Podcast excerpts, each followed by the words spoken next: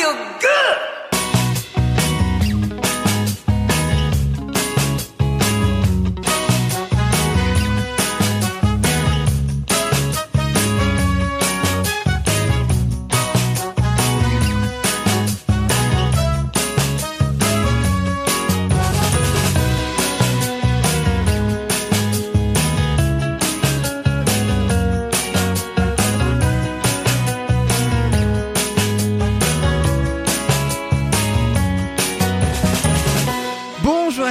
Bonjour à toutes et merci beaucoup d'être avec nous dans Bulle de Bonheur. Je m'appelle Yann et je suis ravi de vous retrouver pour ce tout nouveau numéro de l'émission qui vous veut du bien. Je le disais, c'est Bulle de Bonheur. Une émission hebdomadaire sur le bonheur évidemment, mais aussi le bien-être et la vie quotidienne puisque 12 chroniqueurs dans cette émission vous présentent 12 bulles en lien avec ces thèmes-là. Ils sont trois à chaque émission, ils alternent donc tout au long du mois pour vous parler de leur spécialité et voici trois des douze thèmes que nous proposons en Bulle de Bonheur et qu'on va traiter particulièrement aujourd'hui. On commencera donc cette émission par la parentalité. On parlera des parents mais aussi des enfants grâce à la rubrique qui s'intitule La bienveillance dans la famille, quel bonheur et c'est proposé par Virginie. Salut Virginie.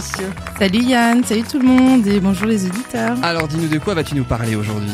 Aujourd'hui mon thème c'est euh, jouer c'est bon pour la santé parce que ça me tient à cœur de partager avec les parents les bénéfices, hein, vraiment les bienfaits qu'on retire du jeu avec son enfant, de bébé à adolescent. Il y a, il y a pas de limite, et même adulte.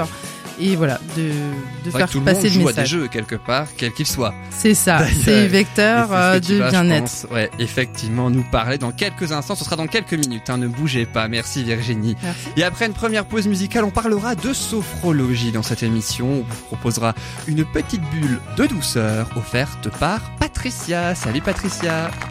Bonjour Yann, bonjour à vous tous. Alors dis-nous de quoi vas-tu nous parler aujourd'hui? Alors je vais vous parler de la blessure d'humiliation. Un Alors- sujet là aussi très sérieux comme il y a deux semaines, hein, c'est ça? Tout- Ah oui, désolé, c'est que du sérieux. Sérieux, mais doux à la fois, en même temps. Et ce sera un petit peu plus tard, merci Patricia. Et après une autre pause musicale, eh bien on parlera d'informatique dans cette émission grâce à la rubrique de Stéphane qui s'appelle Ibule. Salut Stéphane. Bonjour Yann, bonjour à toutes et à tous. Alors dis-nous de quoi vas-tu nous parler aujourd'hui? Bah, Aujourd'hui, je vais vous parler d'intelligence artificielle. Ah, Donc de robots et de science-fiction quoi, un peu, c'est ça hein? Oui, on peut dire ça, mais quelque pas sorte. que des robots. Mais pas que, effectivement. C'est vrai qu'il n'y a pas que ça non plus. Ce sera un petit peu plus tard dans cette émission. Merci Stéphane. Et enfin, après une dernière pause musicale, eh bien, nous aurons le bonheur de recevoir. C'est justement le titre de la rubrique. Le bonheur de recevoir Yolande Gonzalez. Elle est enseignante de Qigong. Alors, bulle de bonheur, c'est parti. Tout de suite, dans la joie et la bonne humeur, bien sûr. Et juste avant de commencer Bulle de Bonheur, on rappelle que tout ce qui est dit dans cette émission, ce sont nos propos, nos avis et nos opinions à nous et en aucun cas ceux de la radio qui n'en est pas responsable. Alors Virginie, Patricia et Stéphane, comment ça va aujourd'hui? Toujours content d'être là? Toujours contente. Toujours, toujours. Oui, oui. Et toi Virginie? Toujours pareil. Alors je crois que euh, Patricia et Stéphane vous connaissez déjà puisque vous avez fait une émission ensemble il y a pas plus tard qu'il y a 15 jours si ma mémoire est bonne. Euh, Virginie, est-ce que tu connaissais Patricia et Stéphane toi? Alors Patricia, oui, euh, Stéphane, non. Bon, C'est la première fois que tu vas parler informatique avec Stéphane, hein, c'est ça? Oui, Et d'intelligence artificielle en plus. sacré sujet. Effectivement, ce sera un peu plus tard dans cette émission.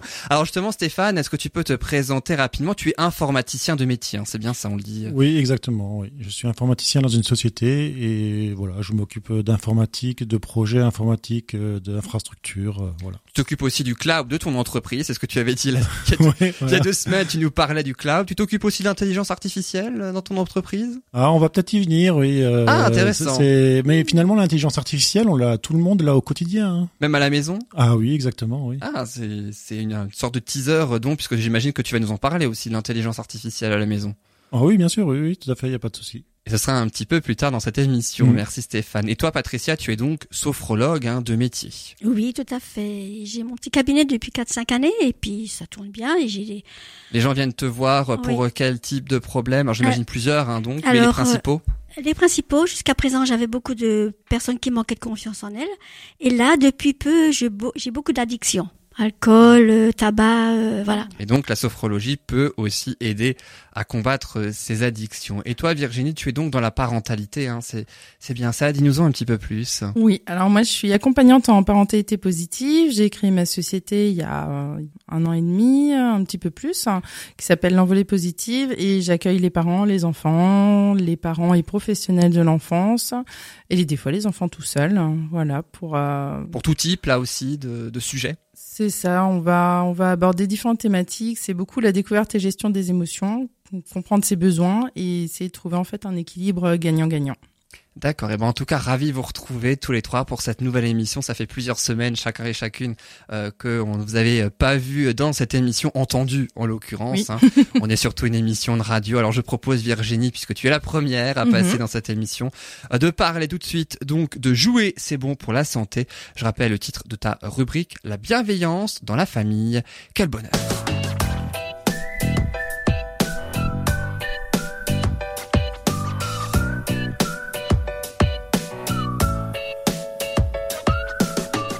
Alors je le disais donc, Virginie, tu nous parles aujourd'hui de jouer, c'est bon pour la santé. C'est vrai que le jeu c'est important pour. C'est ouais, c'est Et on va jouer à la fin de cette émission autour de l'invité avec le fameux quiz. Donc on joue aussi dans Bulle de Bonheur. Voilà, comme quoi les adultes en ont besoin aussi. Comme quoi, et les enfants aussi, et je pense que c'est ce tu vas nous dire aujourd'hui. C'est ça. C'est vrai que c'est euh, dans mon travail en fait, il y a beaucoup de parents euh, qui m'ont régulièrement posé la question de mais finalement, si je mets pas la télé à mon enfant, qu'est-ce que je peux lui proposer?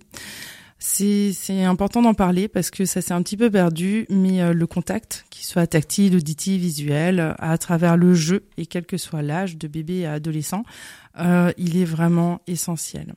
Et on, quand les parents en fait reprennent l'habitude de jouer avec leur enfant, il y a vraiment quelque chose hein, qui se dégage de ça. On le voit hein, quand les même adultes, hein, quand on pratique un sport, finalement souvent ça dérive, on rigole, on s'éclate, et ça déclenche en fait des hormones vraiment de bien-être. On a envie que ça recommence. Et c'est normal que les enfants nous demandent régulièrement de jouer de plus en plus puisque c'est agréable. Alors avant de vous en dire plus, moi j'avais une petite question à Patricia, à Stéphane. Si je vous demande comme ça, là, un des jeux de votre enfance qui vous a marqué, ce serait quoi? Monopoly, Mikado. Et Ouais. moi, les Lego. Les Lego, hein. Ouais. Donc plutôt construction pour Voilà, toi exactement. et plutôt jeu de société. Euh... Oui, oui, oui. Ok. Vous avez des frères et sœurs? Oui. Est-ce qu'il y avait des jeux en fratrie qui ressortent plus que d'autres?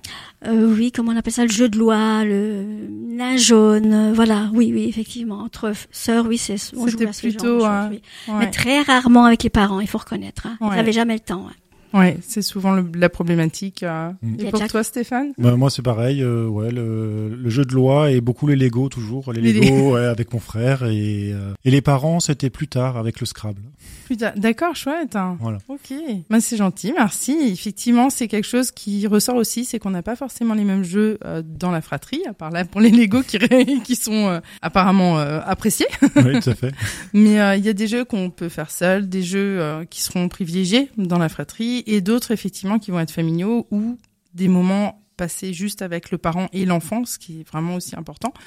À travers le jeu, alors quand ils sont tout bébés, c'est vrai que C'est on- beaucoup plus facile quand ils sont tout bébés parce que l'enfant vient d'arriver et on a encore du temps pour lui, on Oui. prend du temps pour lui et on a envie de jouer avec lui, ouais, de se rapprocher, d'avoir ce contact physique pour lui, pour nous. Et c'est ça pour beaucoup de parents. Alors qu'après, ils deviennent plus grands et les enfants sont autonomes et du coup, bah, du coup, bah, on les laisse de Il y a- côté. il y a l'autonomie et il y a souvent en même temps ce besoin de temps hein, pour faire le ménage, pour faire le repas, mm. parce que bah, il faut travailler, que quand on rentre, voilà, et, hein, la Ouais, journée, la euh, vie, hein. voilà, il y a tout ça. Mais c'est vrai que je dis souvent aux parents, si on prend vraiment le temps, c'est pas une, euh, c'est pas une quantité, hein, ça Mm. va être la qualité de temps qu'on va donner à son enfant. Si on se dit bah voilà, là cinq minutes, je ne pense plus à tout ce qu'il y a à faire, mais on se pose et je te donne ce temps-là à toi. Mais c'est juste magnifique parce que l'enfant, il va se nourrir, il va se sentir bien et il va moins solliciter ses parents par après. Mais ça, il faut vraiment jouer le jeu, pas de dire attends, je joue avec toi, attends, je fais vite à manger, attends, je reviens jouer, attends, parce que là, on interrompt, on coupe. Du coup, c'est pas bénéfique ni pour le parent, hein, c'est source de stress, ni pour l'enfant.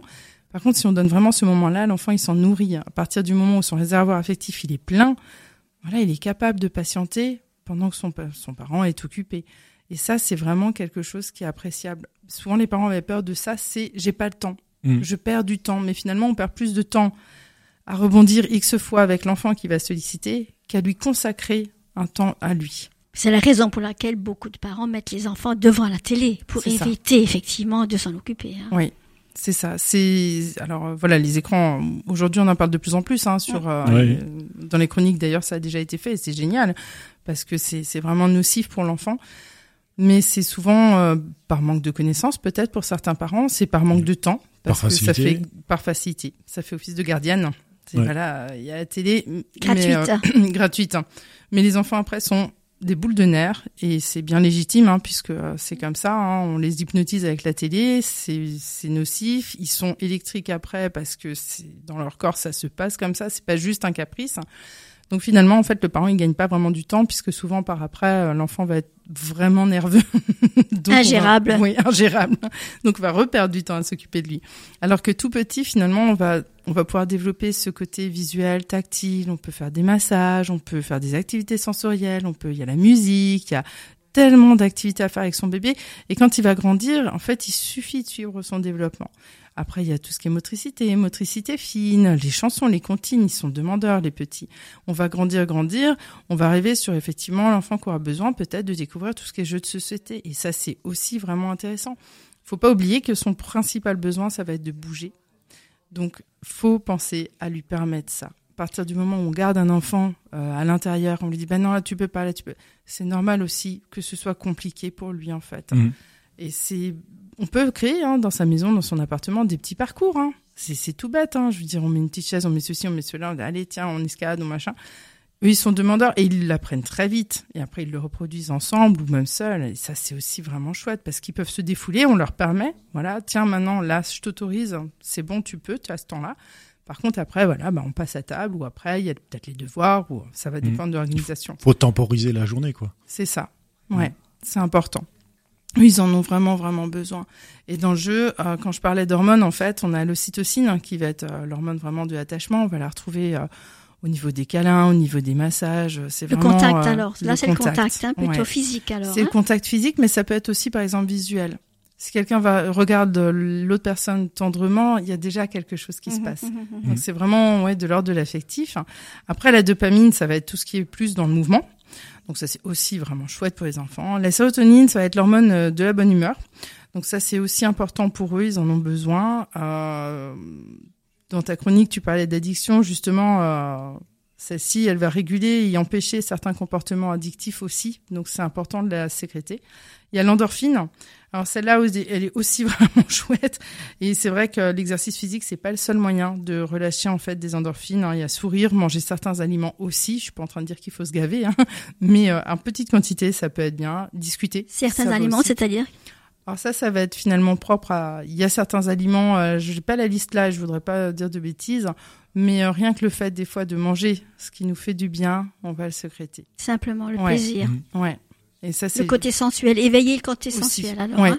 Et ça, ça peut être voilà une petite touche. C'est pas du tout euh, dans l'ordre de se gaver, mais des fois ça peut être bénéfique. Donc toutes ces hormones, pardon, toutes ces hormones, on va les retrouver en fait à travers le jeu parce que finalement on rit, il y a un échange. On peut être dans le mouvement, on peut être euh, aussi dans la curiosité. Ça développe énormément de choses et les enfants sont demandeurs de tout ça. Donc c'est vraiment quelque chose euh, pour moi à mes yeux parce que j'ai commencé en tant qu'animatrice périscolaire. J'ai toujours été dans le jeu, que ce soit avec mes enfants, avec les autres. C'est quelque chose qui est bénéfique, Quel que soit l'âge. quel Donc, que soit l'âge. Tout, tout, tout, tout, tout petit déjà. Oui, on démarre tout petit et finalement il suffit de suivre le Ils développement sont de son demandeurs. hein. Moi, je le vois aussi Ah par ouais. ailleurs. Là, je le vois. Et les ados, parce que souvent les parents me disent ah mais mon ado euh, il est enfermé, il y a l'écran, ils ont besoin de ça. De jouer, oui. Ah ouais. Moi, j'ai, euh, je suis famille recomposée, donc Mhm. euh, avec ma femme, hein, elle a aussi des enfants, donc euh, il a fallu les, les souder. Et c'est Ouais. vrai que les jeux en société, c'était magnifique. Quoi. Ça crée quelque Ah chose. oui, hein. alors là, on s'est éclatés tous, c'était excellent. Ah, c'est chouette. Même s'il y a des mauvais joueurs. Eh ben, les mauvais joueurs, finalement, ils ont tendance peut-être à rentrer un peu dans le jeu parce que ils se sentent un peu à l'index et du ouais, coup, comme ils veulent s'intégrer, eh ben, ils viennent. Ils Surtout ouais. s'il y en a, s'il y a beaucoup d'enfants, quoi. Ça fait un peu Ouais. genre euh, colonie de vacances, quoi. Ouais. Et donc, euh, nous, on, on aimait bien jouer au Times Up. C'est pas mal aussi. Ça crée de l'ambiance. Ah oui, pour créer de l'ambiance, ça crée de l'- Et puis là, dans, c'est, chouette du coup que t'en parles parce que dans le fait d'être une famille recomposée, c'est pareil chez nous. C'est mes quatre enfants, mais euh, les deux plus jeunes sont de ma seconde union. ils sont, ils sont soudés depuis toujours, mais c'est vrai qu'on a toujours beaucoup joué avec eux. Et pour les familles recomposées, je pense que c'est bien aussi d'en parler, de le préciser. Le jeu, ça peut être vraiment chouette pour ça, Mm. quoi. Il faut qu'ils partagent des émotions ensemble. C'est ça. Les enfants des deux familles, enfin des deux familles, euh, ils en sont plus que dans une, mais Oui. je veux dire, euh, il faut qu'ils partagent des choses Ouais. pour créer le lien justement. Et la même chose finalement. Ouais. La même chose. Et ils vont apprendre aussi à se connaître aussi. Mhm. C'est ah bah toi t'es peut-être plus doué là-dedans, moi là, et puis on peut qu'est-ce qu'on peut s'apporter? Parce que c'est ça aussi finalement à travers le jeu on a aussi cette euh, ces stratégies, cette solidarité, cette communication finalement verbale ou non, et du coup ça crée effectivement ce lien même dans le fait de se connaître un petit peu plus. Mhm. Comment tu fonctionnes, comment tu penses. Et avec qui j'arrive mieux, avec qui peut-être il faut que je fasse autrement. Donc c'est vraiment chouette. Après, quand on parle des ados, euh, bah voilà, faut pas hésiter. Hein. Alors il y a l'aspect financier, mais on, on peut faire autre chose. Mais tout ce qui est euh, les sorties euh, bowling, laser game, machin, on l'a fait il y a pas longtemps. Eh ben très sincèrement, je pense que je devais avoir 14 ans dans ma tête parce que finalement j'ai joué autant que mes enfants, si pas plus. Mais euh, c'est c'est ça qui est génial, c'est Ouais, que ouais. quand on se permet de voilà de se lâcher, qu'on qu'on- De ne plus jouer au papa et à la maman. Ouais. Voilà. Ouais, à un moment donné, on est là avec eux, ouais, on joue, on, On, est un joueur groupe, comme on un autre. quoi. Ouais. Et, Ouais. et ça, c'est génial parce que du coup, ça les, ça les éclate aussi parce que voilà. Et il y a d'autres rapports avec les enfants et c'est C'est ça. peut-être ce qui rapproche encore. Oui. Il n'y a pas l'autorité. Complètement. Ah oui, là, on sort effectivement de ce cadre-là. Après, l'autorité est toujours là, c'est sûr. Bien si on dit, bah voilà, le jeu est fini, enfin, Mhm. les règles sont là, elles sont posées. Mais quand on est dedans, ouais, on est un joueur comme un autre. Et pour eux, c'est bénéfique et ça leur permet aussi de se lâcher. Mm. À partir du moment où ils voient que l'adulte en face, il est capable de lâcher prise et d'y aller, bah eux aussi, quoi. Et des fois, ça fait tomber certaines barrières. Exactement. Moi, je me souviens, on a fait euh, sortie Acrobranche une fois. Ah oui. Et là, c'était, euh, là, ils m'ont vu différemment, quoi. Ouais. Après, euh, papa, mes muscles l'ont senti aussi, hein. Eh, ça, Pendant quelques jours, là. Oui, le, le corps, il n'a pas forcément 14 ans. non. Mais euh, c'était franchement une super expérience. Ouais. Ils ont un autre regard, effectivement, qui est porté sur le parent. Mhm. Ouais. Est-ce que du coup, vous avez tous les deux donc des enfants? Oh là là, oui, oui, oui. La mienne est déjà bien plus âgée et, et, et je suis même grand-mère. Donc maintenant, je redécouvre effectivement les plaisirs du, du tout Ouais. petit et je me rends compte qu'effectivement, même à cet âge-là, ça me- j'avais complètement zappé, complètement oublié toute cette tranche de vie et là, je me rends compte qu'effectivement, mais il est demandeur, il est Il en veut toujours et il s'intéresse à tout et donc effectivement on s'amuse avec des petits hochets ou petites déjà les comptines il comprend déjà il entend déjà les comptines et ça le fait rire ça le fait sourire. Une petite comptine euh, voilà euh, je vais pas me mettre à chanter mais c'est c'est vraiment un plaisir cette comptine en permanence dès que je vois qu'il est un petit peu tristounet Ouais. pour une raison ou pour une autre hop et ça le sourire repart et c'est c'est c'est magique hein, de Ah, jouer ce contact euh, voilà. C'est ça, et puis c'est rassurant effectivement pour l'enfant, parce que là, du coup, euh, dans la cantine, finalement, il y a ce côté où ah ça y est, je sais que je vais pouvoir m'apaiser. Oui, Ouais. et puis je le touche en même temps. Donc Ouais. il y a le contact, il y a, il y a la chanson, il y a la découverte, il y a plein de choses. Oui, c'est c'est- ils sont de plus en plus éveillés. C'est magique, et oui. euh, c'est vrai que euh, il faut vraiment pas hésiter. Euh, On a parlé de beaucoup de choses. Il y a tout ce qui est artistique, créatif, bricolage, et tout ce qui est invention. Alors je suis pas en train de dire laissez tout faire. hein. Il y a peut-être des dangers, des choses à éviter. Mais n'hésitez pas à leur faire confiance parce que c'est bluffant. Les enfants sont capables de faire énormément de choses, hein, des choses auxquelles on n'aurait peut-être pas pensé. Et ça, ça fait du bien aussi. Mhm. Et puis, oui, partagez, lâchez-vous. On parle souvent de l'enfant intérieur pour ceux qui, euh, qui ont déjà euh, parcouru là-dedans. Bah ouais, laissez-le sortir, ça fait vraiment du bien. C'est à ce euh, moment-là, justement, comme dit Ouais. euh, Stéphane, pour les l'acrobranche, il y a ces moments-là où on peut lâcher, justement. Ouais, Ouais. on lâche et puis euh, même pour nous, on se sent bien, quoi. Je veux dire, il n'y a pas seulement pour les enfants, même C'est pour les parents, quoi. Je veux dire, ça fait du bien. Ça fait du bien. C'est vraiment, Mm. ça déclenche les hormones chez l'enfant, chez le parent. Et du coup, effectivement, ouais, on est plus léger. Mhm, on est plus léger, ouais. On a aussi plus d'énergie pour ce qui nous attend après, peut-être de la routine du quotidien, qui reprend à un moment donné, c'est vrai. Voilà. Mais c'est Ouais. bénéfique, ouais. Donc moi j'ai qu'un conseil, c'est voilà, pour ceux qui hésitent, euh, moi ils peuvent me contacter, il n'y a pas de souci. Il y a plein d'autres euh, collègues, méthodes euh, là-dessus qui proposent des ateliers. Mais voilà, renseignez-vous. Pour ceux qui savent peut-être pas comment démarrer, il y a plein d'ateliers jeux, d'ateliers parents-enfants qui existent et, euh, et ça peut être un plus pour ceux qui sont déjà dedans et ça peut être un début pour ceux qui hésitent peut-être justement. Et après, euh, il y a peut-être une chose dont on n'a pas trop parlé là, c'est euh, tout ce qui est coopération et les jeux de coopération, c'est vraiment chouette parce que ça permet de souder un petit peu plus. hein. Il n'y a Mm. pas de gagnant et de perdant, c'est tout le monde ensemble contre quelque chose. Et ça, c'est vraiment génial. Que ce soit en jeu de société ou en jeu de parcours ou en jeu de stratégie, c'est franchement chouette. Quoi. Et les enfants sont demandeurs aussi. Parce qu'ils savent que bah voilà, c'est tout le monde contre quelque chose. Mais je crois qu'ils sont demandeurs de tout à partir du moment où on s'occupe d'eux. Ouais. Ils ont de l'attention. Je crois que Ouais. c'est- Mm. la base. C'est ça. Et une fois qu'ils ont rempli ce réservoir, après, eux, ils sont capables de jouer sans nous aussi. Ils sentent aimés, hein, tout simplement, c'est parce qu'on génial. s'intéresse à eux. Ouais, complètement. Eh ben, merci. Eh ben merci beaucoup Virginie, on a un peu joué d'une certaine façon dans cette émission. c'est vrai. C'est- un petit peu ça après le jeu plutôt à la fin de l'émission, mais en tout cas, euh, on sait, on peut rappeler aussi que ton site internet c'est l'envolée positive pour Oui, ça, .com. point .com, Oui. l'envolée tiret, hein, Oui. hein, c'est ça. Donc l'envolée euh, tiret positive.com, on le rappelle euh, donc pour euh, Virginie. Et euh, qu'est-ce que tu proposes du coup rapidement? Tu l'as un petit peu dit tout à l'heure, mais un petit peu plus en détail du coup. On Alors, autant en profiter. Là, effectivement, il y a des conférences que je propose hein, qui sont là dédiées aux parents et professionnels. Ça peut être aussi pour des grands-parents. J'ai déjà eu de la demande.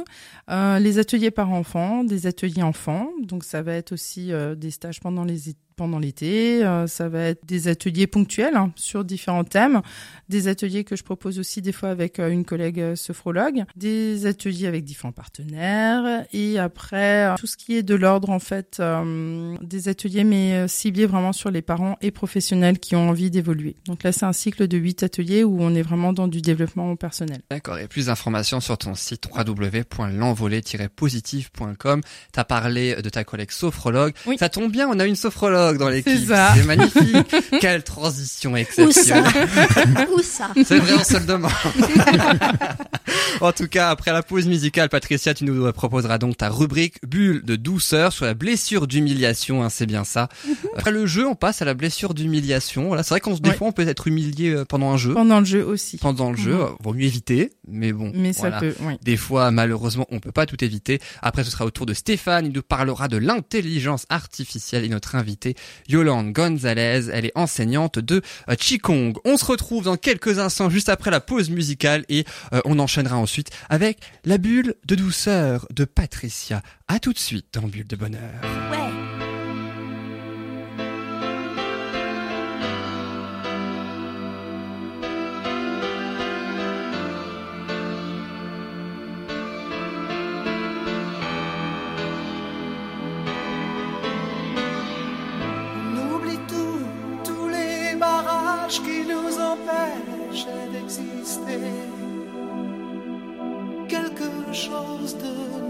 A tout changé, quelque chose, et ça me fait avancer. On oublie tous les gens, tous les naufrages, tous les bateaux touchés, coulés. Je ne sais pas comment ça s'est passé. Je ne sais pas pourquoi j'ai plus peur d'aimer. Elle dit j'imagine des musiques qui se dansent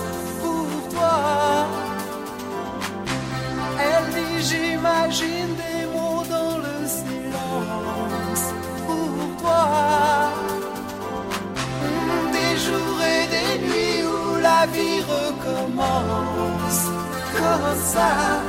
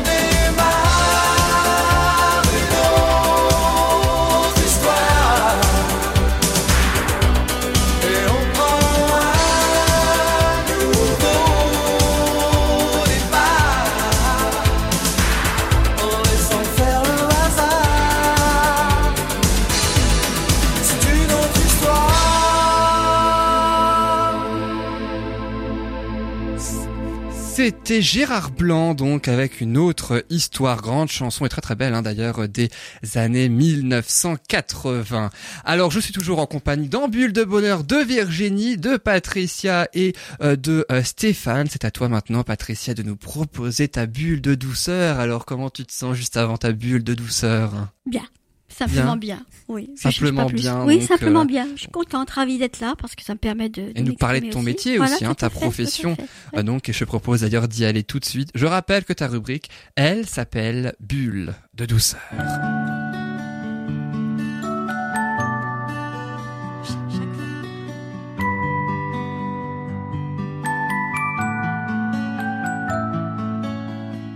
Alors on en parlait juste avant la musique et juste à la fin de la rubrique de Virginie, tu vas nous parler Patricia de la blessure d'humiliation. Dis-nous tout sur ce sujet. Tout, je ne pourrais pas. Désolée. Ah, c'est- court hein, la Parce chronique. que j'ai que j'ai que 15 minutes et ça Ah va être un petit peu court. Raison de plus pour commencer maintenant. Merci, merci. Alors, on va commencer par les choses ennuyeuses. 75% des personnes ont des problèmes de poids. C'est-à-dire que certaines ont des problèmes de poids parce qu'elles sont effectivement un petit peu en surpoids. Et d'autres personnes qui sont bien faites sont continuellement en train de regarder la balance quand même, de peur de justement de prendre un gramme ou un kilo ou 500 grammes. Ils ont peur que leur silhouette se modifie. Donc, euh, toutes ces personnes font attention à ce qu'elles mangent. Tout ce qui est commençant par un P, par exemple, les pains, les pâtes, euh, les pommes de terre, toutes ces choses-là qui sont soi-disant à bannir. On s'est rendu compte que toutes ces personnes qui essayent de perdre du poids, qui malheureusement font beaucoup de régimes, deux ans après, même si elles font très très attention, deux ans après, elles ont repris leur poids avec un petit bonus bien souvent. Alors si euh, la raison n'est pas physique, la raison de cette prise de poids n'est pas physique, quelle serait la raison? Alors peut-être tout simplement psychologique. La première question à poser donc c'est pour quelle raison ces personnes souhaitent perdre du poids? Euh, Perdre du poids, ça veut dire avoir un beau corps, euh, c'est associé au fait d'être beau tout simplement. Et être beau veut dire être peut-être aimé, Aimé, c'est ce que davantage. C'est le grand problème de, de l'être humain.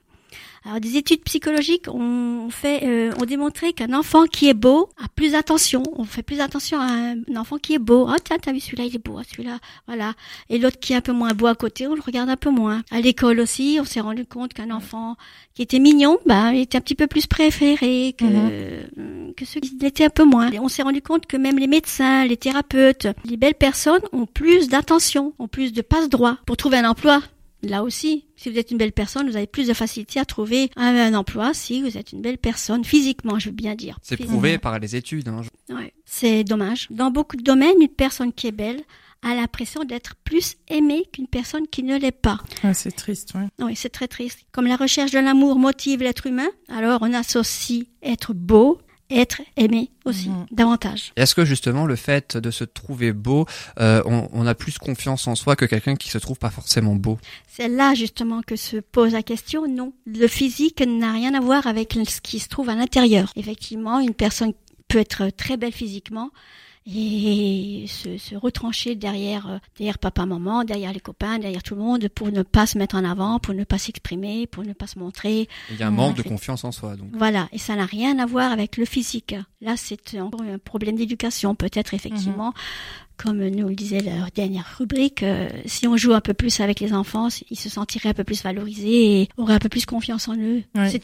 Il y a des enfants qui sont jugés que sur leur physique, mais qui effectivement des fois se mettent en retrait parce qu'ils sont autre chose que juste euh, voilà l'apparence extérieure. Mais ne dès- serait-ce qu'à l'école, hein, les, Et dès le plus jeune âge, hein, c'est ce que j'allais oui, dire. à moi, l'école, les enfants sont très méchants les uns envers l'autre, Ouais, et dès oui. qu'un enfant est un petit peu enrobé, il est exclu. hein. Oui. Bah, c'est surtout euh, en plus euh, au sport quoi que ça se voit. Ah ouais, non, mais c'est aussi finalement handicapant, ça fait peur. euh, Ouais, exactement. Il semblerait qu'une personne qui a vécu une souffrance d'humiliation dans son passé, en général entre 0 et 7 ans, lorsque par exemple l'enfant a ressenti ou entendu tout simplement aussi euh, qu'il n'était pas beau, quand par exemple papa ou maman à table lui dit, ben, lorsqu'il mangeait mal, on disait tu es dégoûtant, tu tu t'es regardé, tu fais honte avec ton comportement, ton attitude, peut-être parce qu'il n'était pas propre aussi, s'il n'était pas propre à temps, euh, il fait pipi, euh, voilà, euh, ou bien s'il n'est pas suffisamment poli, tu me fais honte, tu pourrais dire bonjour à la dame. Voilà, je ne montre pas du doigt les parents. hein. Il existe un permis de conduire pour bien conduire une voiture. Vrai. Mais il n'existe pas de permis pour éduquer les enfants, donc je ne montre pas du tout les parents du doigt. On fait Du coup, il n'y a pas de bonne ou de mauvaise éducation. tout à fait. Et chaque enfant est différent. Il ressent avec la même remarque, le même ressenti. Chaque enfant peut le ressentir différemment. Mhm. Il suffit qu'il soit un peu plus sensible à un certain niveau et il le ressentira. Donc l'enfant se sent humilié et puis pour donner raison à ses, à ses parents et à tous ces gens-là, quand on lui dit t'as pas honte de faire ça et comme l'enfant ne veut pas avoir honte, ne pas faire honte, donc euh, il se sent humilié tout le temps, facilement, euh, et il fait tout pour faire plaisir à ses parents qui se sentent valorisés du coup parce que lui il se met en retrait, il ose pas, il est propre, il fait tout ce qu'il faut, qu'il mange bien, il fait tout ce qu'il faut pour bien plaire, pour ne Il va pas répondre à une image attendue euh, sans ça. être lui-même. et plus les parents contrôlent l'enfant, et plus l'enfant se, se sent privé de sa liberté, Mhm. de faire ce qu'il veut. Cercle vicieux alors. Tout à fait. Ouais. Et le résultat, adulte, il y a beaucoup de personnes finalement qui doivent comprendre pourquoi elles en sont là aujourd'hui. justement, c'est la raison. Alors bien souvent, les personnes qui ont souffert de ce genre d'humiliation quand elles étaient petites, euh, quand lorsqu'elles se retrouvent dans un groupe, par exemple, ce sont les premières, ou même euh, même pas forcément dans un groupe, mais même au téléphone ou quand elles font quelque chose, elles- ce sont les premières à se porter un coup. Le premier coup, par exemple, oh, bah, qu'est-ce que je suis bête, oh, qu'est-ce que j'ai fait ça, pourquoi j'aurais dû dire ça. Des fois, elles le disent même à haute voix, ou quand elles ont fait une erreur, elles, elles le disent à haute voix. C'est elles qui se Elles se jugent. jugent, elles se frappent. Les premières, elles attendent même pas que ce soit les autres qui le fassent. hein. Euh, ce sont les personnes qui ne respectent pas leurs besoins. Et elles se sentent en permanence scrutées, observées. Dans un groupe, par exemple, elles s'imaginent que tout le monde est là à attendre euh, une erreur de leur part, un moment d'inattention, un moment où elles pourraient être dégoûtantes ou qu'elles pourraient Mhm. avoir honte. Elles craignent le regard des autres. C'est toujours source de malaise. Hein. Et elles ne sont pas à l'aise avec les manifestations de leur corps Mhm. quelle qu'elle soit. Alors comment savoir si vous avez ce type de blessure? Alors la plupart des gens, on développe, c'est ce que je disais en, en entrée, c'est-à-dire que nous avons tous, tous, tous les cinq blessures qui sont, La blessure d'humiliation, donc. voilà, il y a l'abandon, le rejet, l'injustice, la trahison et l'humiliation. Mais euh, nous avons tous, tous, tous ces cinq blessures à des doses différentes. Et par contre, nous en avons une pour laquelle nous avons un peu plus de résonance. Cette, euh, cette blessure a plus de résonance pour nous. C'est-à-dire que pour, euh, pour savoir si vous avez cette blessure d'humiliation, il suffit de regarder votre corps, par exemple. Euh, je vais vous donner quelques petits exemples. Si par exemple vous avez un petit peu, parce que euh, l'enfant, enfin, se protège en se mettant, en s'enveloppant à certains endroits. Mhm. Et par exemple, euh, on se met du poids euh, sur les jambes, par exemple. Si c'est une personne qui est solide et qui dira tu ne me feras pas bouger, je suis capable d'être là. Ce sont des personnes qui prennent beaucoup de responsabilités, donc elles s'enveloppent les jambes. Euh, celles qui sont un peu enveloppées au niveau des cuisses, des fesses et du bas-ventre, c'est surtout au niveau sexuel, c'est-à-dire tu ne m'auras pas sexuellement, je ne suis pas un objet. Mhm. Une protection. C'est une protection à tous les niveaux, plus haut que le ventre, c'est-à-dire au niveau du nombril. Ce sont beaucoup des peurs. C'est une personne qui est capable de dire je peux encore en prendre, je suis capable de prendre des peurs. Et en dedans, elle peut avoir très peur, trembler, mais ne le montre pas. Mhm. Euh, voilà, donc il y a effectivement beaucoup, beaucoup de de- d'endroits qui sont un peu enveloppés et euh, suivant l'endroit où vous êtes enveloppé, On peut Euh, trouver. voilà, mhm. c'est une protection. Hein. Donc, si vous voulez effectivement éviter de, si vous avez ce type de blessure, vous pouvez effectivement tout d'abord vous écouter, vous écouter pour éviter de ressentir cette honte, être conscient que vous pouvez faire quelque chose en vous écoutant, vous rendre compte qu'effectivement vous êtes, vous n'êtes pas forcément une personne qui est capable, qui est honteuse, qui est dégoûtante que d'autres personnes dans la même situation seraient exactement comme vous. Vous n'avez pas à prendre ces blessures pour vous. Donc, à vous de vous écouter dans vos ressentis, de, de faire ce que vous avez envie de faire et pas pour faire plaisir à l'autre. Ce sont des Mhm. personnes qui souvent ne s'écoutent pas qui sont généreuses, mais pour les autres, qui n'arrivent pas à accepter des, euh, qu'on leur fasse plaisir, mais qui veulent toujours faire plaisir aux autres. Est-ce que, est-ce que toi, du coup, hein, parce que le fait de, de, les aider comme ça à accueillir leurs émotions, leurs ressentis hein, pour pouvoir avancer, est-ce que toi, en sophrologie, du coup, tu peux les accompagner? Bien sûr, bien sûr. On, on, per, on, permet déjà à la personne de se rendre compte de sa blessure, de lorsqu'elle était plus jeune, parce que mmh. bien souvent, ce sont des, des blessures qui arrivent très jeunes et on travaille sur la blessure, justement, effectivement, pour que sûrement, surtout la personne se rende compte qu'elle est, qu'elle a beaucoup de valeur. Ouais.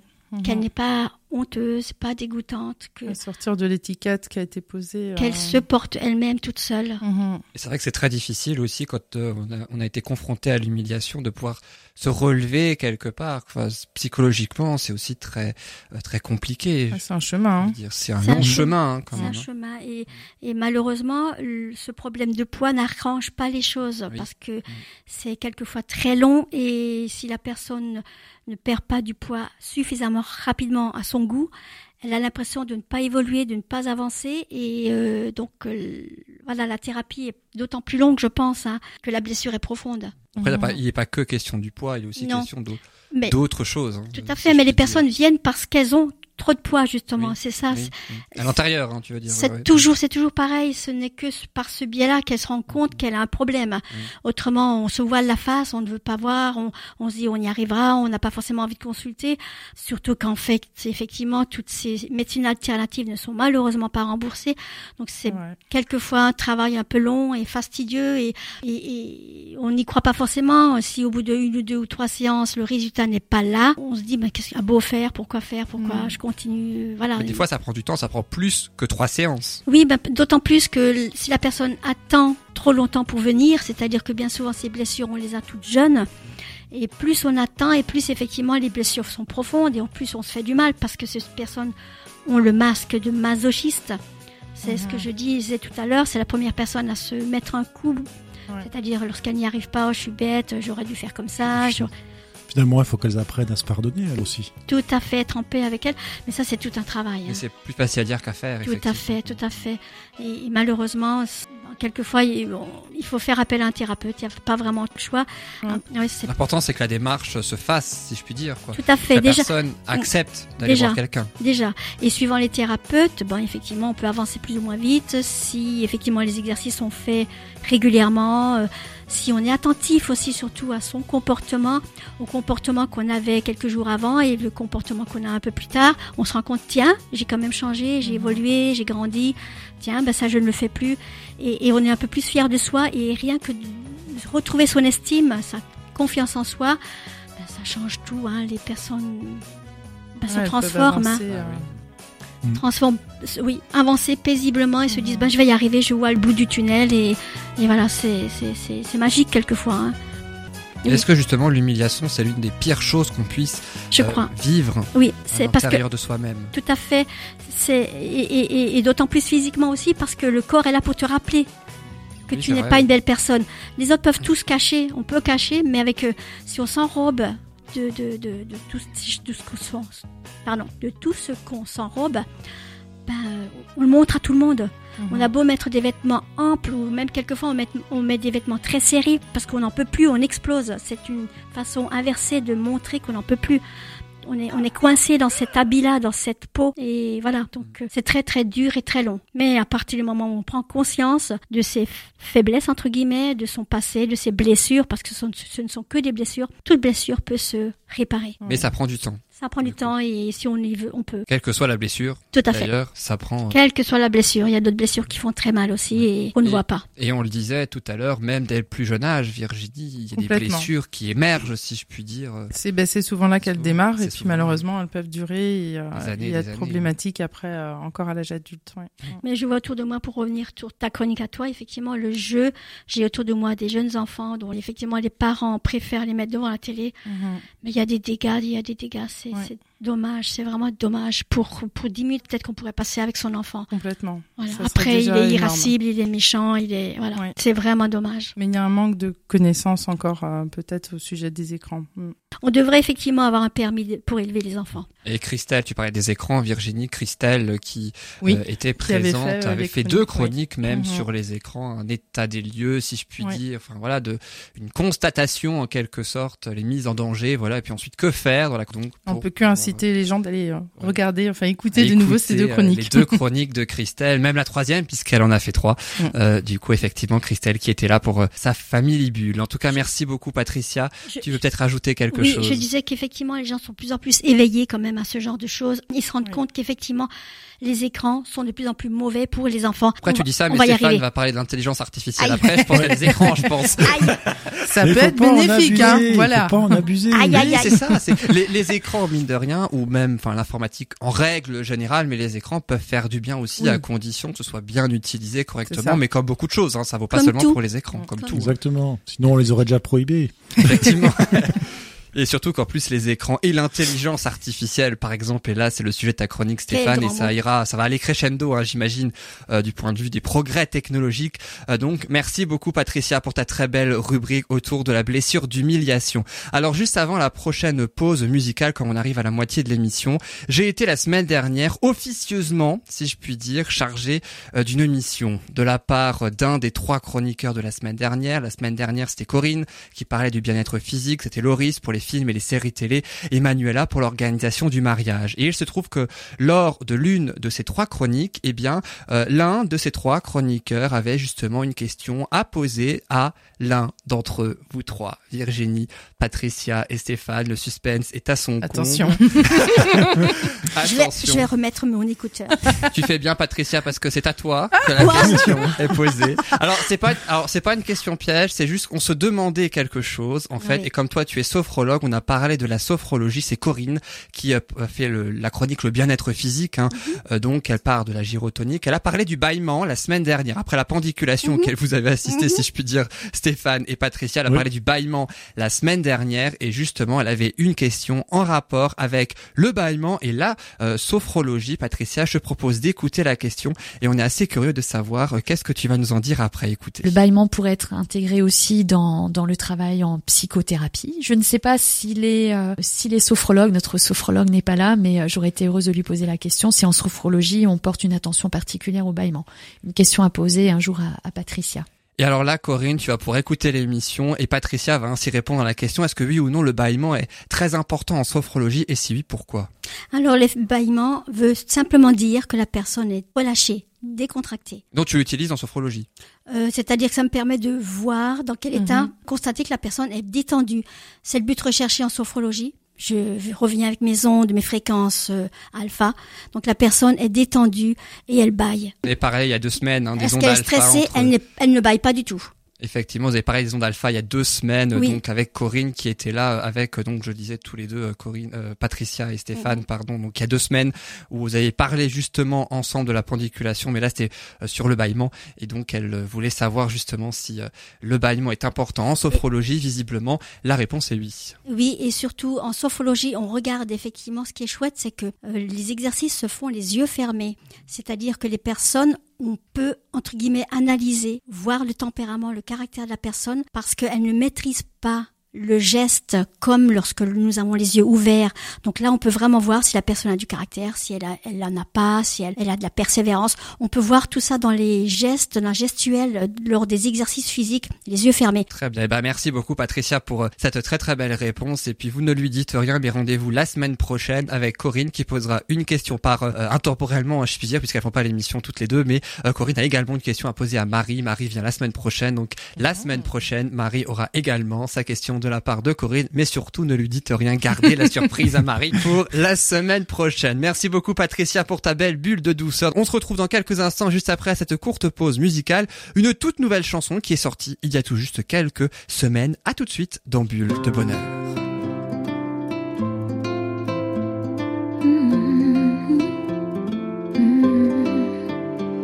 Être une femme, être mille, se créer toutes ces nuances. Être une fille, pas facile, de vivre sa vie sous influence. Être viril, c'est oser passer pour un garçon manqué. Être aimé, l'accepter et ne plus jamais regretter. Et si je ne suis pas la meilleure, que pour certains j'en fais trop, je ne suis pas une erreur. Je n'y laisserai jamais ma peau. Je serai mon jusqu'à la fin du film. Une force qui surmonte les imbéciles de tous les contes. Je porterai mes idées sur le monde. Je serai mon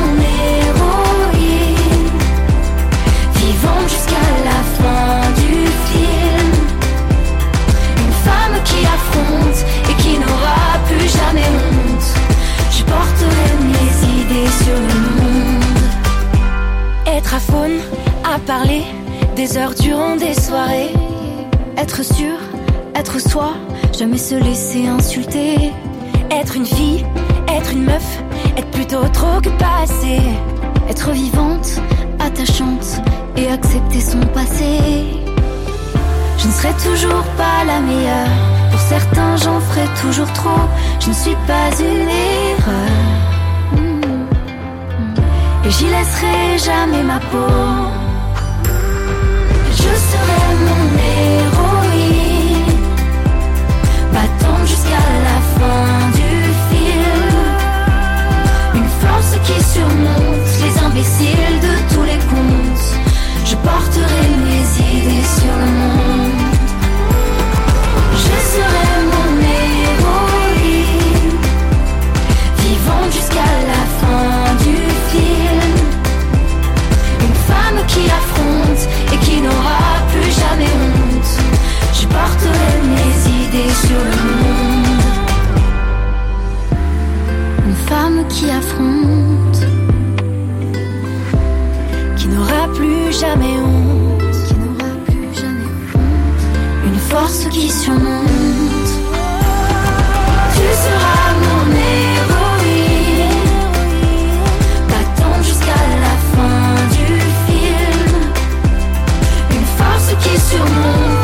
imbéciles de tous les contes. Je porterai mes idées sur le monde. Tu seras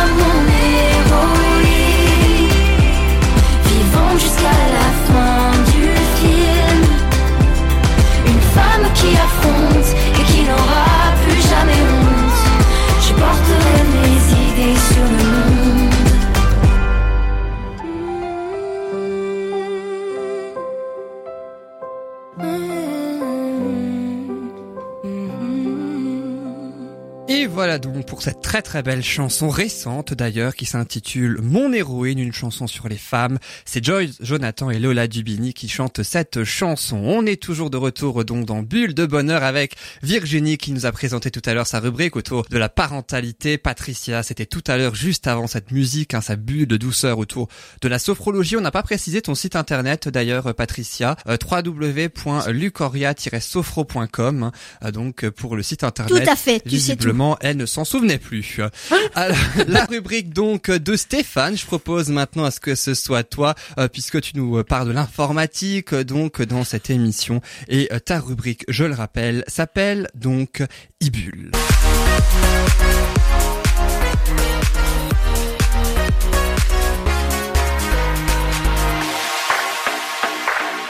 Alors, tu nous parles ainsi Stéphane aujourd'hui de l'intelligence artificielle. Alors dis-nous tout sur l'intelligence artificielle, je suis assez curieux de savoir ce que tu vas nous dire dessus. Ah bah, moi, c'est comme Patricia. Hein. Tout, ça va être difficile.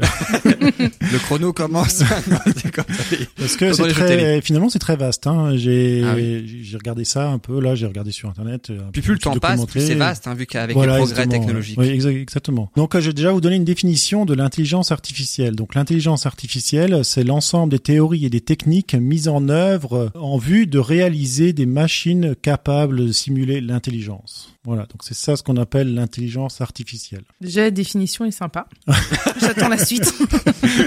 Il y a une base, il y a un QI, il y a quelque chose comme ça? Il y a effectivement des comment dire des, des, des tests, ça des benchmarking quoi pour voir Des jusqu'où quoi? c'est- des benchmarking, c'est des comparaisons, des comparaisons Attends, de scores, de faire des comparaisons et de, de pouvoir euh, comment dire noter. Ouais, c'est vraiment ça, noter euh, les performances.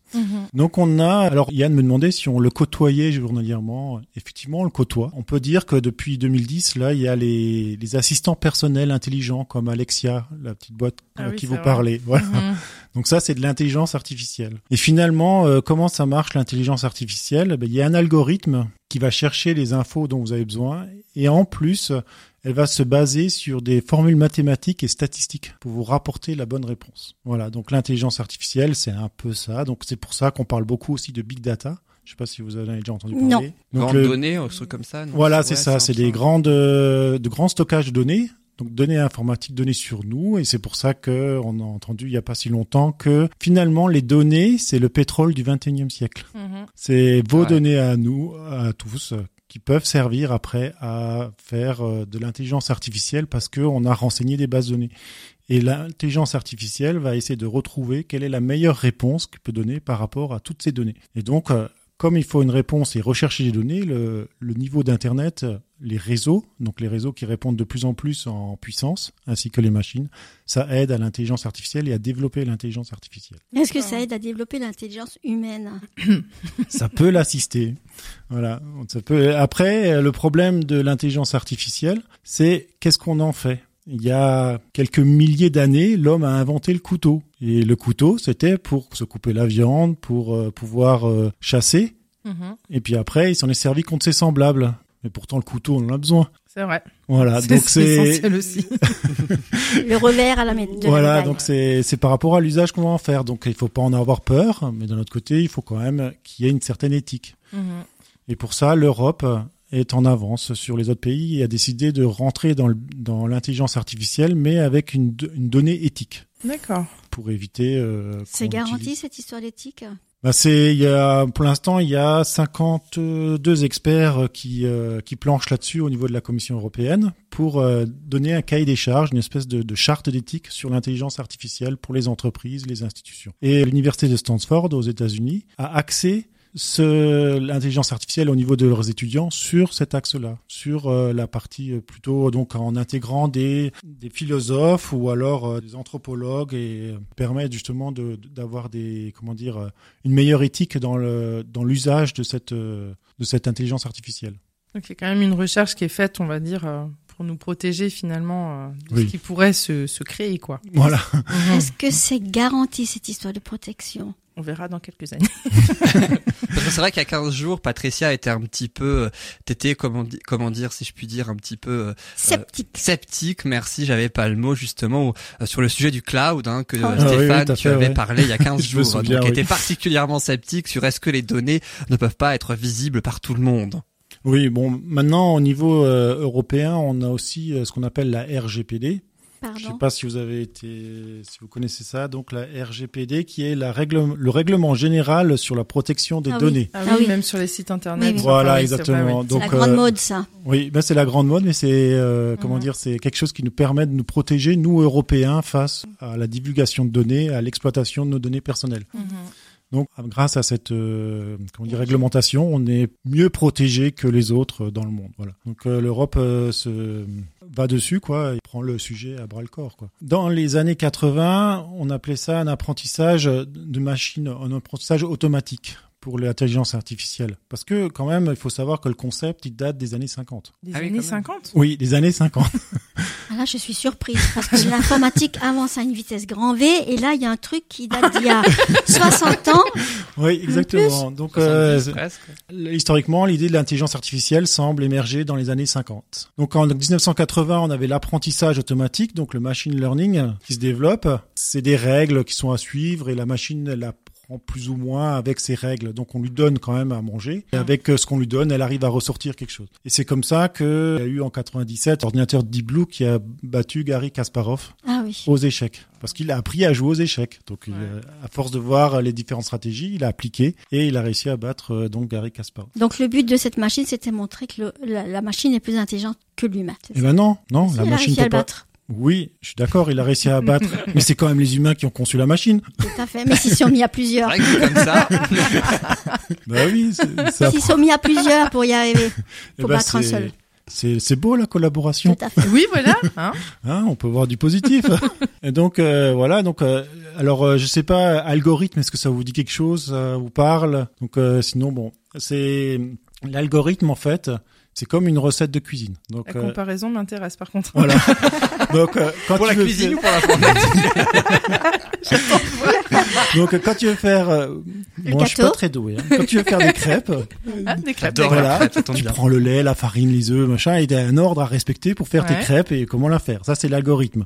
Mhm, D'accord. La farine, les œufs, le lait, euh, ça c'est les données. Ouais. Et à la fin, il y a un résultat. C'est joliment expliqué du coup. Avec ou sans grumeaux. Voilà. Avec ou sans grumeaux. Tu nous en feras des crêpes la prochaine fois, Stéphane J'adore ça.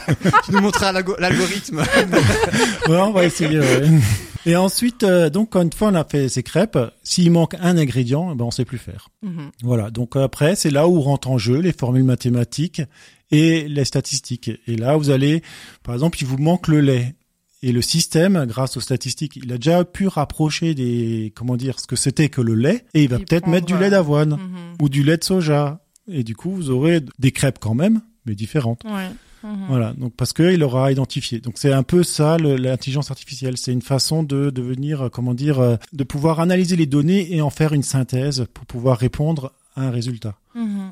Mais c'est le pas re- le même résultat. Du lait d'avoine et du lait de vache, c'est pas le même résultat. Non, on est d'accord, c'est pas le même résultat. Mais euh, ça c'est en cuisine parce qu'en informatique, ouais, il peut Mais c'était pour dire qu'effectivement, c'est peut-être pas le même résultat non plus en informatique. C'est juste. euh, Et, euh, je oui. plaisantais, et là, mais- non, mais là, c'est au niveau éthique, effectivement, il y a, et c'est là où on en vient par rapport à l'éthique, il y a ce problème-là, souvent, c'est que le résultat est donné à la, par rapport à la machine, mais on sait pas comment il l'a trouvé. Ah. Parce que comme il fait euh, différentes façons, ben, on sait pas trop. Donc maintenant, on demande à ce que, par exemple en Europe, à ce que le, le résultat soit traçable, transparent, Mhm.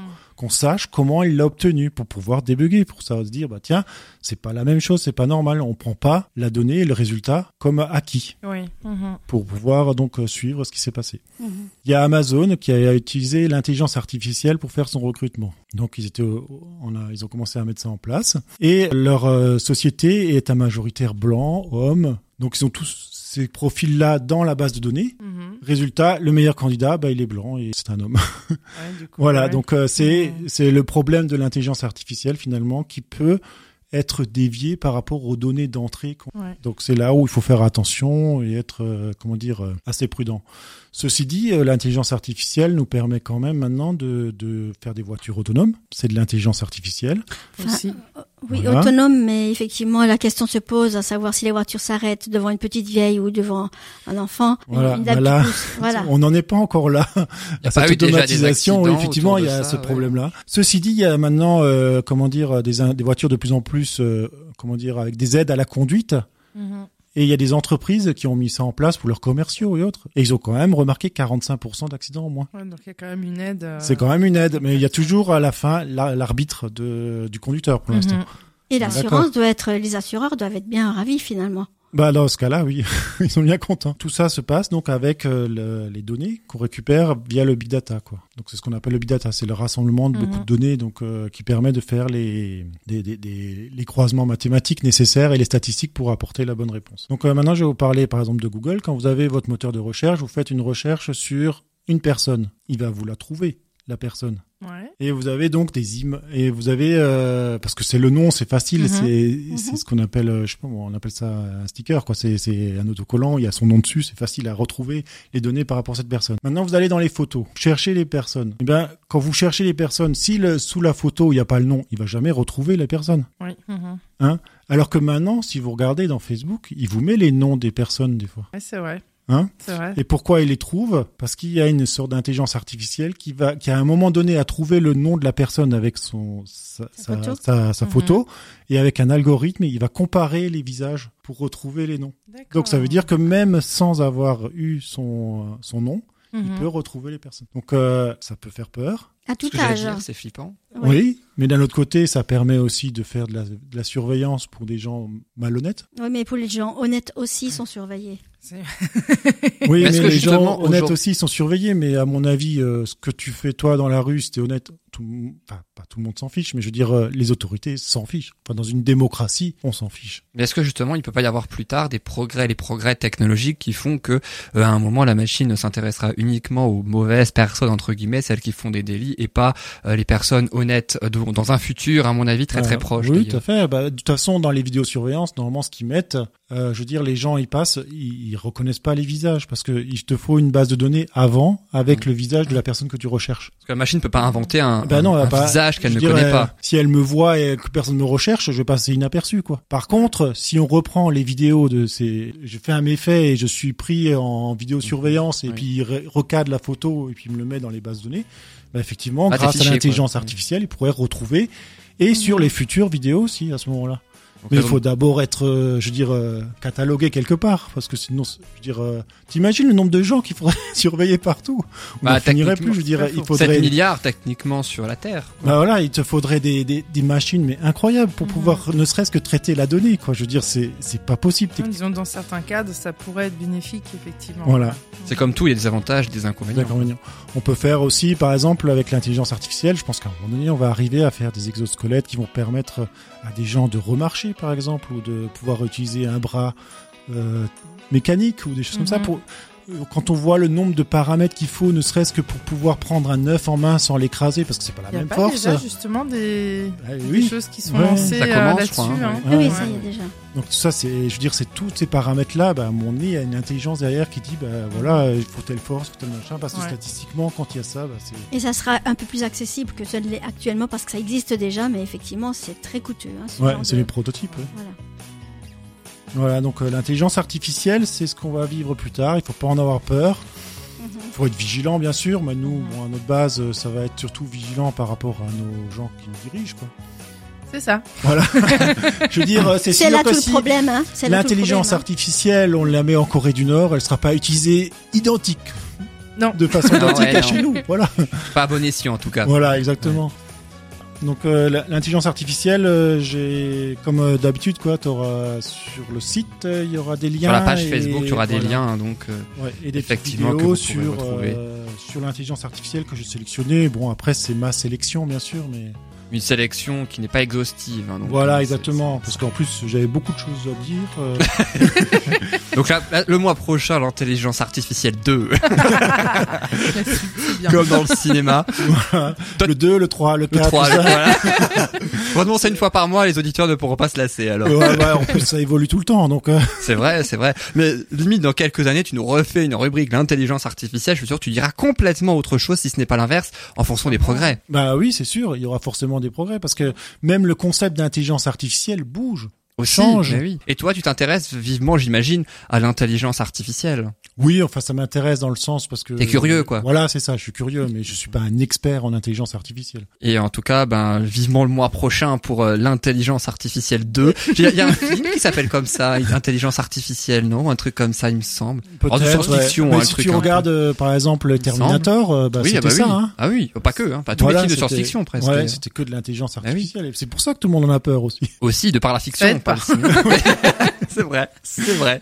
En tout cas, merci beaucoup Stéphane pour cette très très belle ibule. Euh, donc un tas euh, rubrique qu'on retrouvera évidemment le mois prochain comme euh, chaque rubrique, chaque mois euh, donc. Et je précise que tout à l'heure on a parlé de la sophrologie avec toi Patricia, ça ne se substitue pas à un traitement médical. On va se retrouver dans quelques instants pour une dernière pause musicale et puis ensuite on aura le bonheur de recevoir notre invitée Yolande Gonzalez. Elle est enseignante de Qigong. À tout de suite, on fait une courte pause, on se retrouve juste après ça.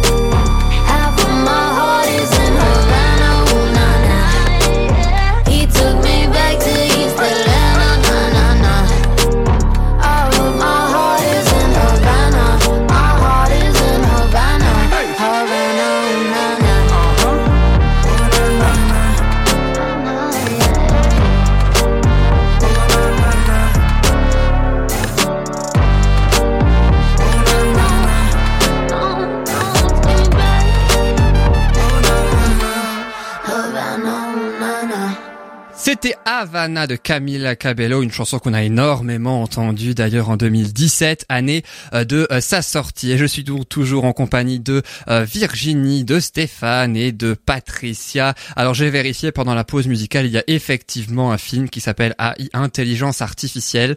Stéphane, c'est réalisé par St- Steven Spielberg, sorti en 2001. Euh, donc voilà, à mon avis, vu le titre, à mon avis, ça doit très probablement, c'est avec euh, ça doit probablement parler donc de tout ce que tu as dit un petit peu plus en détail euh, donc euh, dans ta rubrique précédente. Et il peut y avoir que Spielberg pour faire ce genre de film. hein. C'est vrai, c'est vrai. Bon après il y a il y a Minority Report, je crois comme film un peu science-fiction aussi les questions d'intelligence artificielle, je crois. Je sais plus si c'est lui qui l'a réalisé. Je vous propose de passer à un tout autre thème. Alors pour le coup, mais alors tout autre puisque euh, je vous propose ainsi la rubrique le bonheur de recevoir. On va parler du Qigong.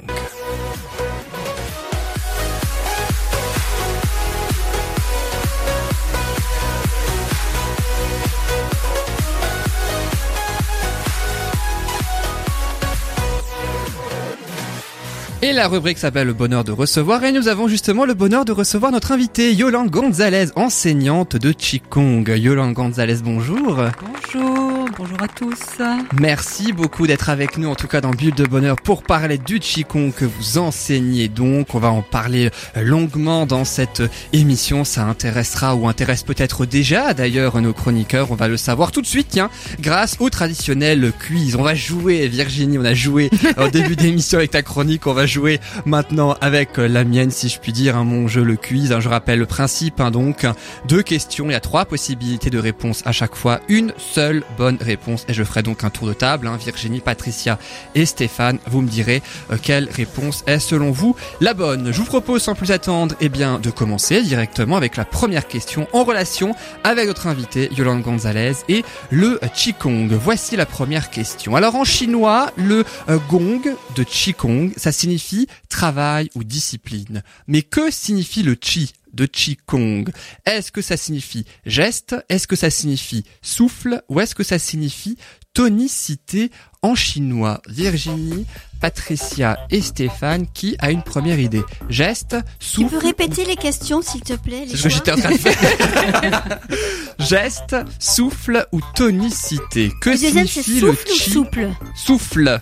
Ouais, Moi, je dis souffle. Souffle. Virginie et Stéphane, qu'est-ce que vous dites? Geste, souffle ou tonicité? Moi, je dirais geste. Geste. Et toi, Virginie? Tonicité, comme ça on aura les trois. Mais moi, j'avoue que j'oscille entre, euh, par rapport au mouvement que j'avais en tête, entre geste et souffle, hein, mais je sais pas, du coup, je serais allée dans geste. Geste. Et c'est notre invité Yolande Gonzalez qui donc apporte la réponse. Alors, qu'est-ce que ça signifie le chi, le qigong Donc le chi, il y a plusieurs traductions possibles, hein, puisqu'on parle toujours d'un d'un idéogramme. On le traduit effectivement par souffle ou énergie. Et gong, Bravo, Patricia. et, voilà, gong est par travail, discipline. Donc euh, c'est un art de santé qui est plusieurs fois millénaire et qui est étroitement lié à la culture et à la médecine traditionnelle chinoise. C'est une branche de la médecine traditionnelle chinoise. Vous l'enseignez depuis euh, de longues années, euh, donc Une vingtaine hein, bien d'années, oui. une vingtaine d'années. Ouais. Vous enseignez euh, donc euh, euh, le qigong. Alors, je vous propose la deuxième question, là aussi toujours évidemment en relation avec le qigong et notre invité. Quelle affirmation, cher chroniqueur, concernant Yolande Gonzalez est fausse? Vous savez que vous aimez ce genre de questions, soit les vraies, soit les fausses. Là, je vous demande la seule parmi les trois qui est fausse. Proposition numéro 1. Le Reiki, dont Yolande Gonzalez a obtenu une maîtrise, est une méthode de soins chinoise. Réponse numéro 2. Yolande Gonzalez a passé son brevet fédéral d'enseignante de Qigong et obtenu son diplôme d'école en Chine.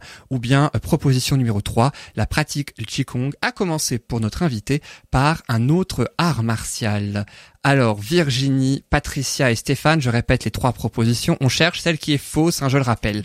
Une, le Reiki dont Yolande Gonzalez a obtenu une maîtrise est une méthode de soins chinoise. Yolande Gonzalez, 2, a passé son brevet fédéral d'enseignante de Qigong et obtenu son diplôme d'école en Chine. Ou bien, proposition numéro 3, la pratique du Qigong a commencé pour Yolande Gonzalez par un autre art martial. Virginie, Patricia et Stéphane, qui a une première idée euh, parmi vous trois, la proposition 1, 2 ou 3, laquelle est fausse? Le Reiki, euh, savoir si c'est vrai, hein, donc c'est ça. Euh, Quelle affirmation est fausse hein? Ah, Fausse Ah non. Donc la 1, la 2 ou la 3 Oh, je sais plus si c'est japonais, chinois, le Reiki, mais je...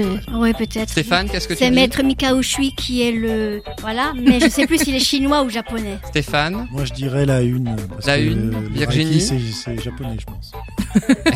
Virginie, qu'est-ce que tu dis? Moi, je connais plutôt le Raki, mais.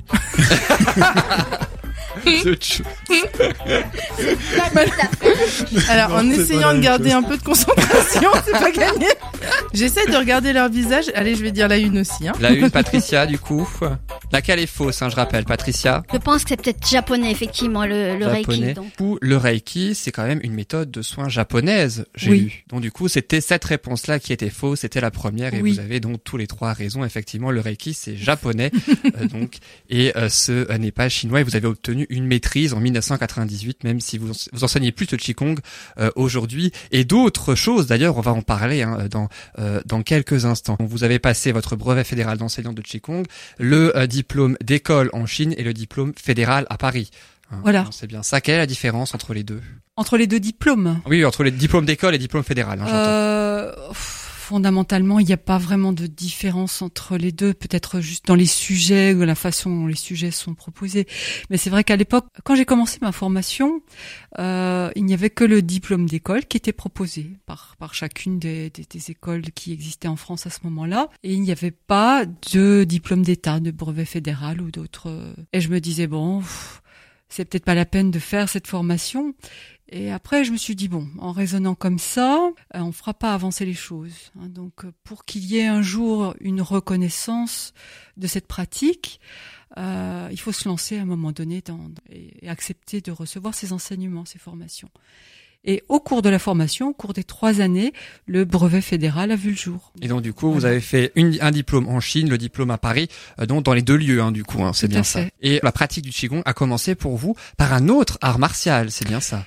Oui, j'ai appris en fait la, la, la pratique du Qigong à Colmar, dans l'association Art et Harmonie, avec un professeur magnifique que je remercie euh, la vie de, de m'avoir euh, d'avoir posé sur mon chemin, qui est Song Harun. On a commencé en fait avec la pratique du Tai Chi Chuan. Avant, avant de commencer le, le, le Tai Chi, on faisait un petit peu quelques exercices de Qigong. Et c'est comme ça que le qigong vous est venu, donc hein, Voilà. ça. Et ça m'a paru plus plus accessible en fait parce que le tai chi, il y a quand même euh, toute une série de mouvements à à mémoriser. Il faut être très très régulier en fait dans euh, dans la pratique et c'est pas forcément évident pour tout le monde. Le qigong me semblait plus accessible. Alors j'ai vu aussi que vous proposez euh, des stages en rapport avec le qigong, mais aussi sur de nombreuses parties, puisque euh, j'ai vu que vous proposez certains certains stages sur la méditation, renforcer les articulations, euh, ce genre de choses. Le qigong, ça travaille vraiment sur tout le corps? Ça travaille sur tout le corps. Donc c'est, comme je disais, un art de santé. Le travail consiste en Qigong à régulariser le corps, la respiration et surtout l'esprit à travers les mouvements, à travers des automassages, des exercices statiques aussi. hein. Il y a des postures, il y a des relaxations, des méditations. Donc c'est la palette est assez large, mais on part du mouvement pour aller petit à petit vers des choses plus statiques où on va poser le corps, on va laisser le corps se reposer pour que l'esprit puisse entrer tout doucement dans le calme. Hein, On donne dans certaines, euh, certains enseignements l'image d'une bouteille d'eau qui contient du sable. Quand on agite la bouteille, l'eau se trouble. Quand on pose la bouteille, le sable commence à se poser au fond et on commence à avoir plus de clarté. On va chercher aussi au fil de la pratique cette clarté de l'esprit et on commence par le mouvement parce qu'on a besoin souvent effectivement de fluidifier le corps. On a besoin de faire circuler l'énergie à l'intérieur, de lever un petit peu tous les tous les blocages, de les découvrir. Parfois, hein, c'est déjà une grande grande découverte du corps. Et puis petit à petit, on va aller vers euh, quelque chose qui va être plus immobile et accepter euh, de, de poser le corps pour que l'esprit puisse rentrer véritablement dans le calme. Et après, cet état euh, d'être, on va pouvoir l'amener dans, dans notre vie quotidienne. Les exercices de Qigong apportent une, une profonde détente du corps, de l'esprit, peuvent empêcher un vieillissement prématuré, augmenter les capacités physiques. Et puis par une pratique régulière, on va renforcer l'énergie interne. Les effets se font parfois sentir après une courte période, surtout quand les personnes arrivent avec déjà une problématique de santé qui est avérée. Ils sont souvent très motivés et ils vont se mettre à pratiquer euh, rapidement et en ressentir plus euh, d'effets que- qu'une personne, par exemple, qui serait plus sportive et qui a déjà l'habitude d'avoir euh, une discipline du corps. Comme toi, euh, Patricia, hein, c'est ça avec la sophrologie. Donc les personnes viennent pour une chose, donc une volonté de changer, une, quel que soit, on a parlé tout à l'heure, physique, mais aussi euh, psychologique, si je puis dire. Mais malheureusement, toutes ces méthodes ne sont pas remboursées par la sécurité sociale. Alors effectivement, les personnes viennent quand effectivement ça, Ça va plus, quoi. le feu est dans la est dans la maison. hein. Ouais. C'est aussi, c'est aussi valable pour le qigong où c'est un petit peu plus, euh, où les, les gens viennent un petit peu plus avant, si je puis dire, que que, que ça va que ça va mal pour eux? Ça dépend, c'est très varié. Ce qui, ce qui ressort souvent, on fait toujours un petit tour d'horizon en début d'année quand les, les élèves se présentent. C'est le, le besoin de prendre un temps pour soi. Ça, c'est vraiment quelque chose maintenant qui ressort beaucoup de tous les témoignages. Donc, une prise de conscience qu'il faut euh, accepter de se poser. Et ça, c'est vraiment quelque chose qui ne fait pas partie de notre éducation de base. hein. On a été éduqué dans, avec la valeur travail et voilà, se poser, c'était pas quelque chose qui était bien euh, bien vu. Mais autrefois, effectivement, les gens ne prenaient pas soin de leur corps. Mm. Et avec euh, l'entrée en lice de, de Lise Bourbeau, qui est une grande dame justement d'écoute ton corps, et je l'ai encore entendue il y a quelques jours, et elle disait qu'effectivement, de plus en plus, les gens écoutent leur corps parce qu'ils se rendent compte qu'il y a un souci. Et c'est vrai que c'est une grande mode parce que les gens se rendent compte qu'ils en peuvent plus, ils arrêtent pas de courir et, et ils s'oublient. Et, c'est de là qu'arrivent tous les mots physiques et intellectuels, bien souvent aussi, parce que les gens sont pas bien. Donc effectivement, le fait d'écouter son corps permet aux personnes d'aller dans ce genre de discipline. Effectivement. Et vous proposez donc aussi des, euh, vous, vous enseignez le qigong à Viroval, dans le Haut-Rhin, à Colmar, hein, donc euh, Oui. euh, également. Vous avez aussi, j'imagine, des horaires et des jours auxquels vous euh, vous enseignez donc et où les gens peuvent venir. Oui, oui. Vous Alors, quels pouvez- sont-ils? Bah, Pour ça, en fait, vous pouvez consulter le blog. C'est peut-être plus facile que d'énumérer tout. Ou dites-en quelques-uns quand même, les, les principaux. Alors, euh, voilà, il y a deux cours qui sont proposés le lundi matin à Viroval, l'association LASC. Le mardi matin, c'est à la MJC. Le, j'ai oublié lundi après-midi, MJC également. Euh, le mardi soir à l'ALEP. Le jeudi matin à l'ALEP. Vous vous enseignez 55 auprès et de plus. plusieurs structures, hein, du coup. Voilà. Et je propose aussi des stages en week-end.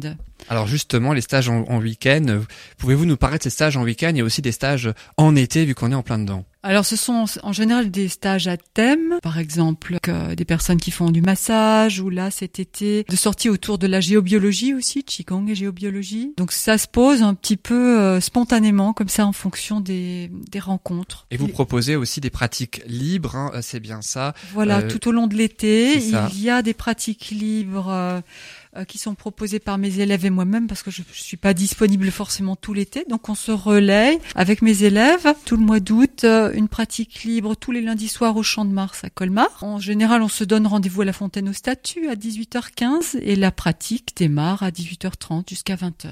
Sauf si intempérie évid- évidemment. Et une autre pratique avec des élèves euh, à Münster aussi, tous les lundis matins au parc Schweitzer. Et en général, ils se donnent rendez-vous au cinéma Florival à 9h30. Ça, c'est que pour l'été. Ça roule.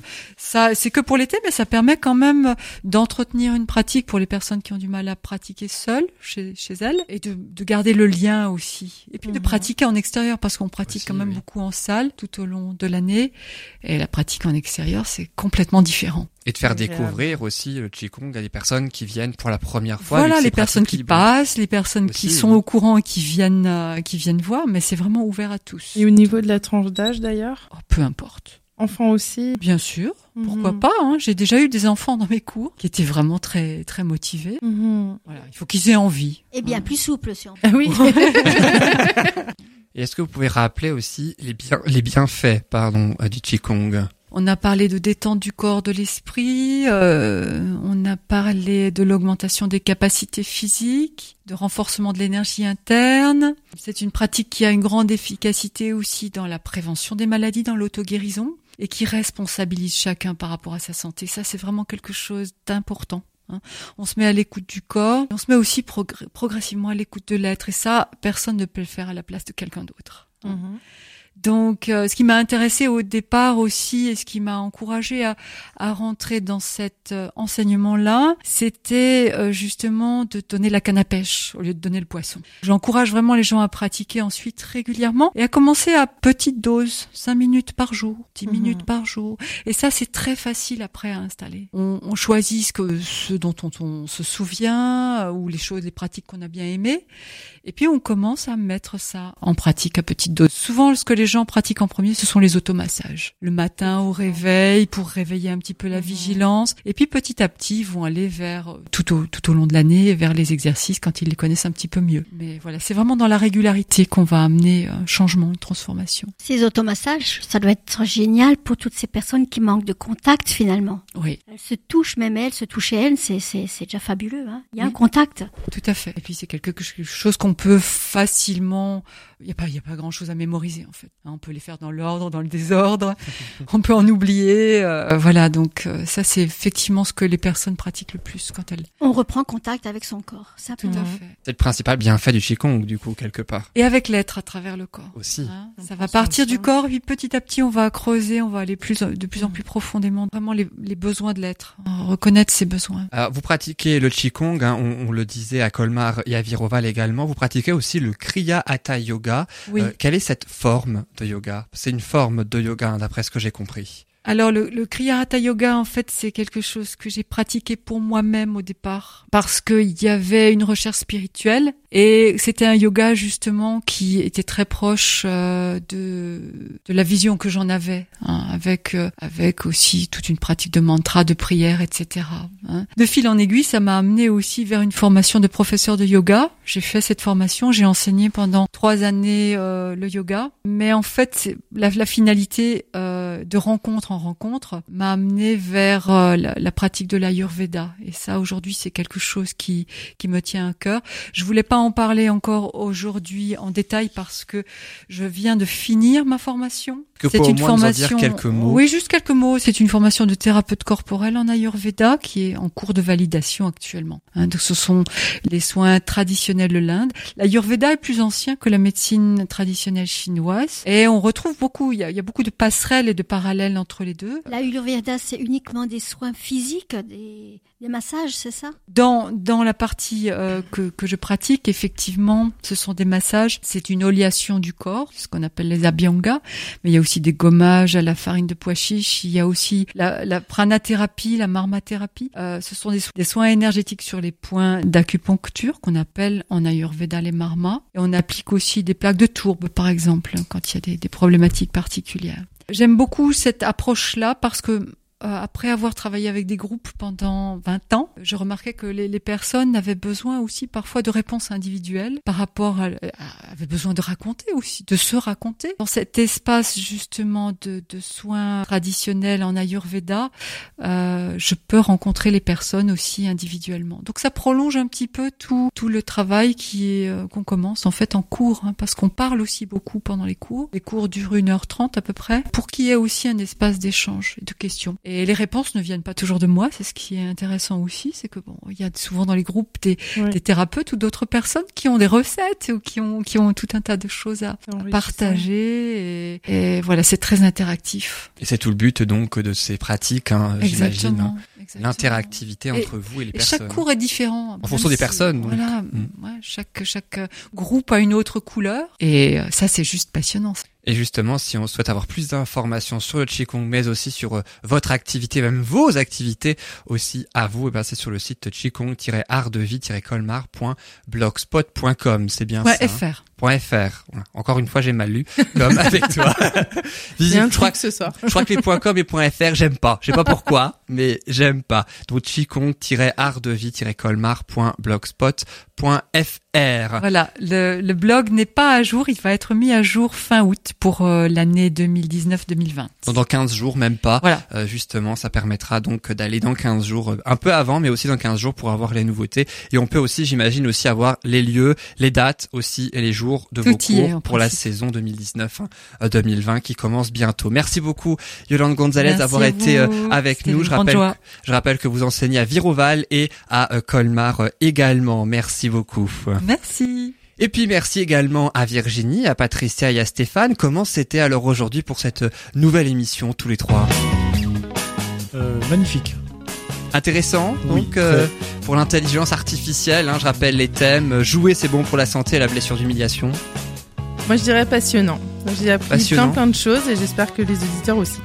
Aussi, surtout c'est le but hein, en même temps hein, de, vrai. de cette émission. Et toi Patricia Comme chaque fois, je me régale et là, cette fois-ci, c'était vraiment très interactif. On a bien rigolé et c'est encore plus agréable.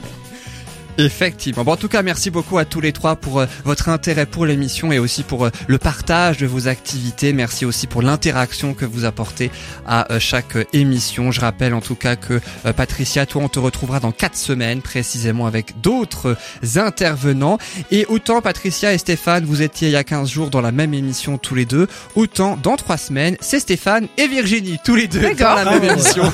voilà, vous vous retrouverez, tu feras à chaque fois plusieurs d'affilée avec les mêmes. Ah, mais j'aurai la suite alors, l'intelligence artificielle 2. Exactement. Oui, on a hâte en Ah, tout je cas. sais pas s'il y aura un deux. Ah, Ah bah, on verra. un autre sujet. Le suspense, ma vie. Et puis la semaine prochaine, qui meurt entre-temps là on verra ça.